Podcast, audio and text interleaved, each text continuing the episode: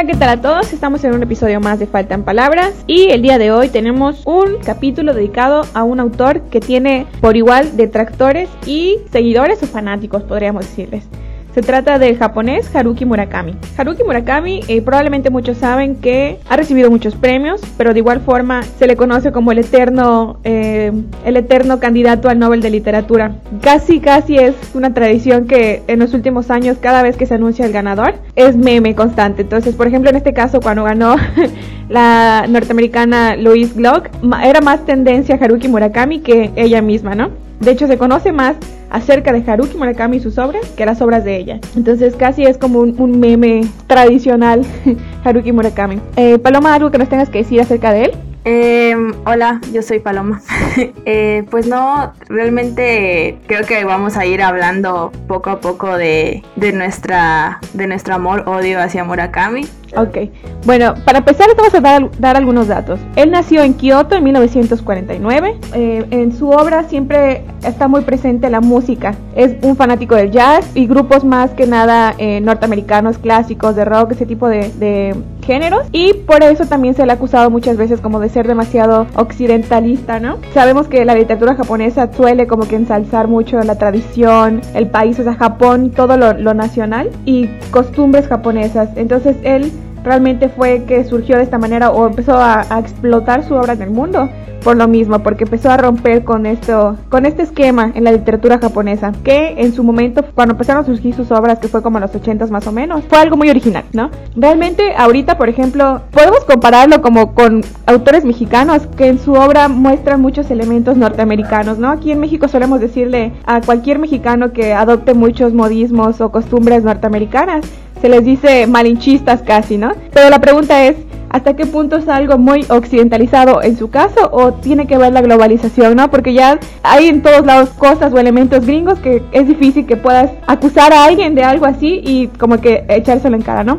Pero bueno, vamos a pasar a, un aspecto de su obra que ha recibido muchísimos premios, entre ellos el Noma, el Tanizaki, el Yomiuri y el Franz Kafka, entre otros, ¿no? Ha recibido también premios en España, etcétera. Entonces, ¿realmente Haruki Murakami es un autor malo, Paloma, o es un autor bueno? ¿Es un autor que está de moda o es un autor que es muy popular? Y esa, esa fama que, que, tiene, porque tiene mucha fama, creo que incluso ha desplazado a Pablo Coelho en ese sentido. Llegó un punto que hace algunos años, yo recuerdo que hace algunos años entrabas a una librería eh, para empezar aquí en Mérida y veías libros de Haruki Murakami a rebosar. La editorial que lo traduce al español es la editorial Tusquets, entonces habían más libros de Haruki Murakami que de otra cosa. Pero bueno, ¿tú qué opinas? ¿Es un autor de moda? ¿Es un autor que esa fama le ha causado detractores? Porque todos sabemos que ahorita cuanto más famoso es un personaje, más la gente quiere odiarlo para sentirte diferente a los demás, ¿no? ¿Tú qué opinas al respecto? Sí, uh, yo creo, la verdad es que Murakami es como, sí es un autor que se puso de moda y, pero pues eso siento que es parte de lo que siempre hacen las editoriales, ¿no? Eh, cuando ven que un autor está teniendo éxito o algún libro está teniendo como gran éxito, pues se encargan de hacer toda una publicidad alrededor de, del autor, ya sabes. Entonces, parte de que cuando entras a una librería estén todos los estantes y esté en todos lados y empiecen a sacar reseñas de él, empieces a verlo en eh, películas, influencers, lo que sea, siento que es parte de, pues, de lo que se hace alrededor de que cuando un autor lo quieren empezar a dar a conocer porque saben que tiene de dónde explotar y porque saben que muchas personas lo van a leer. Entonces, siento que esto pasó con Murakami, pero eh, definitivamente tiene como gente que lo puede amar demasiado o gente que lo odia, o sea, que, cree que es lo peor y que es como un Pablo Coelho, como decías el otro día. O sea, sí, sí creo que, que hay como unas posturas muy, muy definidas como respecto a su obra. Yo hasta ahorita solo he leído dos libros de él, que uno es Tokyo Blues y el otro, que Tokyo Blues creo que es su novela más conocida y creo que fue por la que se hizo más famoso o más reconocido. Y la colección de cuentos que se llama Sauce Ciego, Mujer Dormida, ese fue el primero que leí. Yo no, yo no había leído nada de él, obviamente sabía lo de los memes y todo esto. Y cuando leí esa colección de cuentos, yo me enamoré de él.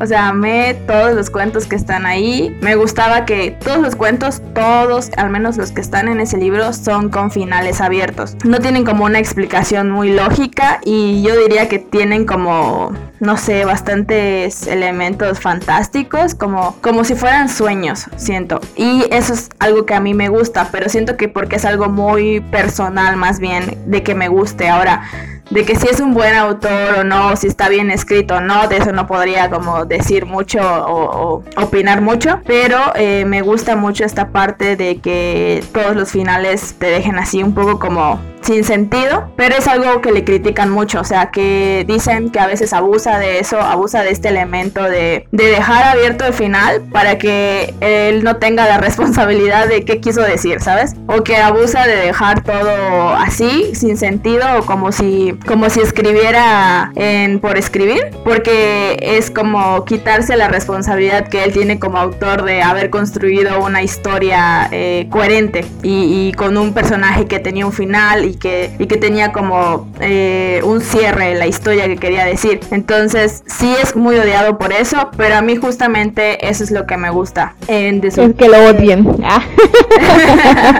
me, me, gusta que, que deje estos finales abiertos y que todo sea muy, no sé, una mezcla de realidad y fantasía. Definitivamente no creo que sea realismo mágico como García Márquez. ¿Sabes? Me recuerda, no sé si has visto estas películas japonesas como la de hay una que se llama Your Name o algo así. Como que siento que me recuerda a ese tipo de... que es una mezcla entre anime, de fantasía con realidad y a la vez es como todo un poco... Como que él romantiza hasta la situación más mínima, no sé, hasta, no, no sé, güey, que se te caiga el café en la oficina y se te aparezca un pato e, él va a romantizar todo eso. Siento que ese es como su recurso. Y a mí me gusta, pero no es no, no digo que sea la gran cosa, simplemente que a mí me gusta que utilice esos elementos. ¿Tú, tú cómo lo has visto? ¿Por qué lo odias? Primero tengo que aclarar dos cosas. No lo odio, no es un autor que me guste y siento que no es un autor que me interese leer, a menos que, por ejemplo, alguien me regale un libro de él y ya pues lo, leo para interesarme obviamente. Pero la verdad es que no gastaría o no, no sacaría dinero de mi bolsillo, que ahorita está un poquito limitado, para comprar un libro de él. La verdad es que no, no lo odio. Y otra cosa que quiero aclarar es que no está mal ser un autor famoso o ser un autor exitoso de alguna manera. Obviamente las editoriales van a explotar en ese sentido. Eh, esto, no la fama de un autor, ya sea que lo odien o que lo amen, lo van a explotar y no está mal, ¿no? Está, está en su derecho. Hay, por ejemplo, el caso de Elena Ferrante, que recientemente acaba de terminar La Amiga Estupenda. Es una autora también muy popular, es una autora comercialmente, su obra es muy redituable y sin embargo a mí me encanta, es, una obra excelente. ¿Qué es lo que pasa con, con Haruki Murakami en mi caso? Que es lo que tú mencionaste sin querer, que tiene una fórmula una fórmula muy em, definida, que te, está, te muestra una historia que podría parecer en primera, en primera vista algo simple, ¿no? Por ejemplo, en el caso de After Dark, que fue como que la obra que dije, no es como que eh, tenía que leerlo para saber de qué trataba, ¿no? Y porque era la más barata que estaba en la librería, la verdad. Pero en el caso de esto es una historia que se desarrolla durante la noche y tiene elementos o una fórmula que tú estás diciendo precisamente, termina con un final muy abierto y la historia podría parecer completamente realista como la violencia que se puede desarrollar en la noche. Sin embargo, le mete de repente elementos muy surrealistas. Esa es la palabra. La literatura de Murakami, digamos que podría encasillarse en surrealismo literario, ¿no? No, tanto como de fantasía o ese tipo de cosas. Es más bien como surrealista. Entonces, lo que no me gusta de su obra es que, por ejemplo, puedes tener un autor como Franz Kafka que, está, que tiene personajes que de repente se ven sumergidos en un, en una historia básicamente surrealista, ¿no? por ejemplo, en el proceso, que, que es un sujeto que está de repente envuelto en un juicio que no sabe, no tiene ni pies ni cabeza. Y eh, la metamorfosis, obviamente, que es un sujeto que despierta convertido en un insecto gigante. La diferencia de esto es que a pesar de que te mete un elemento como de que guay, ¿de dónde salió todo? Los personajes están sumidos en una desesperación constante, en, situaciones sumamente estresantes, eh, agobiantes. los personajes son totalmente miserables. Entonces me gusta eso porque te adentras a ver que, qué le está pasando a esta persona. Eh, por el contrario, en esta historia se me hizo como de que, ay, bueno, está pasando esto, pero X, pero demasiado, demasiado forzado, ¿me entiendes? No sé cómo explicarlo, que te pone elementos muy forzadamente para encasillar las fuerzas en algo surrealista, ¿no? De que esto es un libro extraño, ¿qué será? A mí la verdad es que no me llamó la atención, no me generó ese interés, o sea, solo lo leí porque no puedes eh, opinar de algo si no lo conoces, obviamente, ¿no? Quizás sí me gustaría leer más de él para tener una opinión más concreta al respecto de su literatura. Su narrativa sí es muy sencilla, eso sí. Vi un video em, de una reseña acerca de sus libros que decía que es, son libros que se disfrutan por el momento, no que se aprovecha por el valor literario que tenga. Y eso es lo que siento, por eso no lo odio, porque realmente su libro, su obra como que no es mala, digamos que hasta cierto punto importante porque es muy elogiada en otros países, ha ganado muchos premios y todo eso, pero a mí, Sulemi, la verdad es que no me llama la atención para seguir leyendo con emoción a Haruki Murakami. Sí me llama la atención para saber, porque he escuchado, la verdad es que cuando me puse a leer más críticas para empaparme de información y poder hablar al respecto, sí vi que había más críticas positivas que negativas. Entonces, ese es el aspecto que me llama la atención como para informarme más o tener un criterio más definido acerca de él. Pero la verdad es que no es un autor que me llame así la atención emocionante. Antes de que continuemos más con Haruki Murakami, queremos decirle que se queden hasta el final porque tenemos una sorpresa para ustedes. Les vamos a regalar un libro, por primera vez faltan palabras, pero esperen más premios. Entonces, quédense hasta el final para que les digamos las bases. Ahora sí, Paloma, ¿tú qué opinas? Ah, que justo esto que decías, esto último que mencionaste de que no, es no son libros a los que les puedes sacar un provecho posterior a que los lees, son como del momento y en el momento probablemente sí te hacen como sentir algo y también depende de en qué momento de tu vida estés, pero no es como algo que se queda en ti. Si leyeras, por ejemplo, algo más de él, tu opinión no cambiaría mucho porque la verdad es que todos sus libros son así, o sea, tienen esta misma fórmula, esta misma estructura, es lo mismo. Incluso, en mi opinión, yo diría que parece que es el mismo personaje siempre. Cuando leí, después de, leer esta colección de cuentos, leí Tokyo Blues, sentí eso mismo, que era este mismo personaje que había pasado de sus cuentos, ahora había pasado a esta novela. La novela me gustó porque, a pesar de que igual es una historia como súper simple y sencilla es que sucede en Tokio en los años 60 y es este personaje triste y melancólico, el personaje principal es un, es un hombre y que se ve involucrado como en una relación con dos chicas y una de ellas, hay, mucho como tema del suicidio, de la muerte, de, del amor, o sea, me gustó la manera en la que aborda todos esos temas, pero sí siento que fueron superficiales y que a la vez también fueron, no sé cómo explicarte. ¿Sabes, ¿Sabes a quién me recordó este libro? A Buscando Alaska de John Green. Y me di cuenta hasta después, o sea, tiempo después que lo volví a leer porque subrayé muchas frases que me gustaban, que tenían parecido como a la manera en la que escribía, en la que escribe John Green sobre estos temas igual del suicidio, la muerte y el amor. Pero que John Green sabemos que es literatura juvenil, ya sabes, y pues se supone que Murakami no. Pero sí tienen como cierta similitud con eso. Y otra cosa que igual este es como muy opinión propia que tengo del autor y de, sus personajes. Y esto surgió cuando empezamos a platicar de que íbamos a hablar de esto en, en el podcast. Y no estoy hablando mal de él porque ya dije que me gusta. Pero siento que es como el Woody Allen de los libros. No sé si has visto películas de Woody Allen, pero es Woody Allen representa a todos sus personajes masculinos en sus películas como, como a él mismo. O sea, a todos les pone este mismo toque de excentricidad y de incomprendidos, de flacuchos, con un humor extraño, amantes del arte, todas, así en todas sus películas hay alguien que es así, en todas de verdad no falla. Lo mismo con Murakami y, y, es lo mismo que Woody Allen, o sea, así como hay gente que lo odia, hay gente que lo ama y también ha recibido un chingo de premios, pero tampoco los premios no dicen también que sean totalmente buenos o totalmente malos. Es que también esto que dices parte mucho de que eres un, melómano, no es un amante de la música, específicamente del jazz. El ambiente que crea es como una pieza de jazz, melancólico, tranquilo, solitario, todo eso. Es algo que se repite en su obra, como lo dijimos, es una fórmula. Y eso es algo que, por lo que no me gustaría como que seguir leyendo, porque siento que está esa fórmula. Tienes, por ejemplo, este autor israelí, Edgar Keret, cuyos cuentos manejan una fórmula similar también, sumamente abierto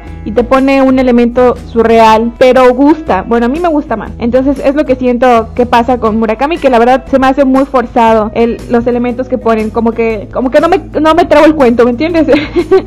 Pero la verdad es que no, no soy como que ese grupo que lo odia, eso me da como que me hueva o algo. Sí me desagradó cuando se entregó el premio, el premio Nobel este año, se hablara más de él que de la, de la ganadora. Si tú buscas algo acerca de Luis Glauc en internet, no vas a encontrar casi nada. Hablas en la librería, por ejemplo, en Dante, la verdad es que han hablado a, Gandhi en el caso de Mérida.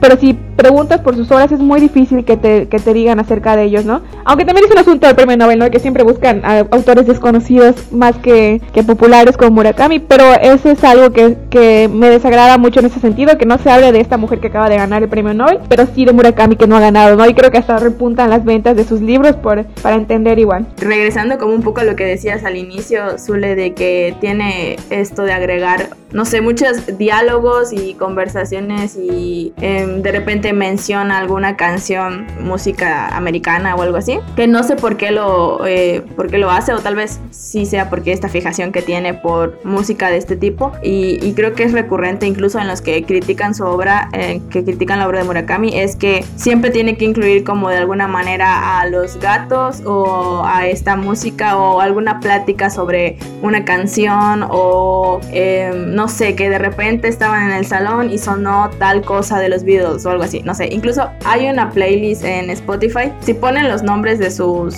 libros, en, aparecen pues como que de repente las, las canciones que mencionó en ese libro o hay playlists de todas las canciones que ha mencionado en todos sus libros y todas son de, de bandas o de artistas pues estadounidenses, o sea, no hay ninguno creo que sea como de su cultura ni nada. Entonces no sé si esto es como parte de él o algo como muy distintivo porque y tampoco sé qué tan qué tanto se le considera que realmente en sus libros represente muchas cosas de su cultura. ¿Tú cómo lo ves? O sea, con lo que has leído de él, sí se te hace como que habla demasiado de Japón o algo así como que es un reflejo de su cultura o si es una mezcla de En absoluto no. de hecho es algo por lo que se le critica mucho en su propio país porque él mismo no lee tanto la obra japonesa. De hecho, siempre ha querido que sus obras las adapten al cine eh, directores estadounidenses. Y lo que tú dices, creo que es muy importante lo que mencionas de Spotify, porque yo creo que en los últimos años a Haruki Murakami se le ha asociado mucho con la cultura que ya no es tan popular, la cultura hipster, este como que cultura suburbana, cultura urbana, como le quieran llamar. Entonces, por un tiempo cuando estuvo muy de moda el asunto hipster y la manera de vestir era muy, muy eh, identificable, se le asoció mucho a Haruki Murakami con esto, con lo popular, lo mainstream, como, le decía, ¿no? Mi teoría es que a partir de ahí es que surgió tantos detractores, porque Haruki Murakami no es un autor reciente, es un autor moderno, pero no es un autor reciente, escribe desde los 80s, y de ahí también en esa época viene su fijación con el jazz, porque viene con esos autores que por esa época de los 60, 70, 80 escribían mucho como que al respecto, ¿no? Pero yo creo que mi teoría es que tiene la misma cantidad de detractores que tuvo en su momento la cultura hipster cuando estaba de moda, por decir de alguna manera, porque sí hubo un tiempo que estaba asociado con eso, ¿no? Con volver a lo clásico, al jazz, a los lentes, a estar eh, peinado, eh, muy bien peinado, con tus camisitas cuadradas, ¿no? Y en la misma bolsa de los hipsters estaba Haruki Murakami. Acabo de recordar, ahorita que decías esto de que eh, era un poco criticado porque no representaba realmente nada de su cultura ni de cómo es en realidad Japón. Algo que sí se le puede elogiar a Haruki Murakami es que es fiel a su estilo y fiel a sus gustos y fiel a su, a su amor por la música. Porque el jazz no viene de Japón, pero él es tan amante del jazz y tan amante de esta,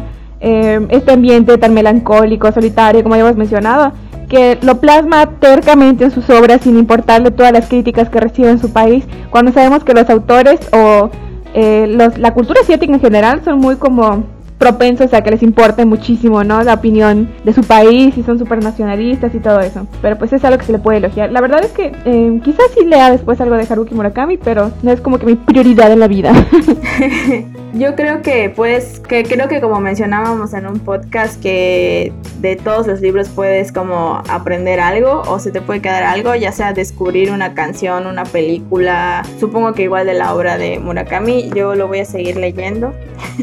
y, probablemente ahora que, que, ya hicimos como investigamos más del autor y de su obra y así, pues voy a detectar un poco más este tipo de cosas que, que él hace en todas sus obras, pero eh, no creo que lo deje de disfrutar igual que lo he seguido disfrutando, a pesar de que ya sé que, que es esto mismo y que va a terminar igual lo que sea, me gusta. Y bueno, llegó el momento que probablemente todos ustedes están esperando que es la dinámica para ganarse los cuentos completos de Vladimir Nabokov. Lo que tienen que hacer es muy fácil. Nos tienen que seguir obviamente en nuestra fanpage de Facebook, nos tienen que seguir en Instagram y después de ello comparten este podcast una vez publicado y por último nos envían por eh, mensaje en la página de Facebook la siguiente frase que nos va a decir Ivonne. Estaba en la plenitud de la vida y todo giraba en torno a la muerte. Después de esto, ya están ustedes participando. Lo vamos a sortear de manera aleatoria y el ganador o ganadora se dará a conocer el día domingo 15. Y es todo, ya están participando, eh, cualquiera puede ganar. les deseamos mucha suerte y les agradecemos que hayan escuchado el podcast hasta aquí. El podcast lo pueden compartir ya sea por Facebook o en alguna historia de Instagram. Y el mensaje, Zule, nos lo van a enviar por Facebook o por Instagram. El mensaje con la frase y todo. Por Facebook, a nuestra fanpage. Por Facebook, ok. Pues sí, nos envían esta frase que acabamos de decir y ya les diremos como todo lo demás para entregarles eh, el premio. ¿Nos puedes repetir la frase, Paloma? Les repito la frase que es del libro de Tokyo Blues de Murakami. Estaba en la plenitud de la vida y todo giraba en torno a la muerte. Y pues muchas gracias por haber escuchado este podcast. Hace mucho que no habíamos publicado porque en secreto tenemos muchos programas que jamás salieron a la luz. y jamás saldrán. un día vamos a hacer un programa respecto a los programas que no hemos publicado. Se llevaría una sorpresa y muchas risas. Pero bueno, muchas gracias. Este fue nuestro episodio acerca de Haruki Murakami. Es un autor de moda, Haruki Murakami. ¿Han leído algo sobre él? Coméntenos también. ¿Qué les parece a ustedes su obra? ¿Lo odian? ¿Lo aman? ¿O como yo están en un... Eh? Entonces coméntenos al respecto. Muchísimas gracias por escucharnos. Yo soy Zulemi. Yo soy Paloma. Y nos vemos en el siguiente episodio. Muchas gracias. Adiós.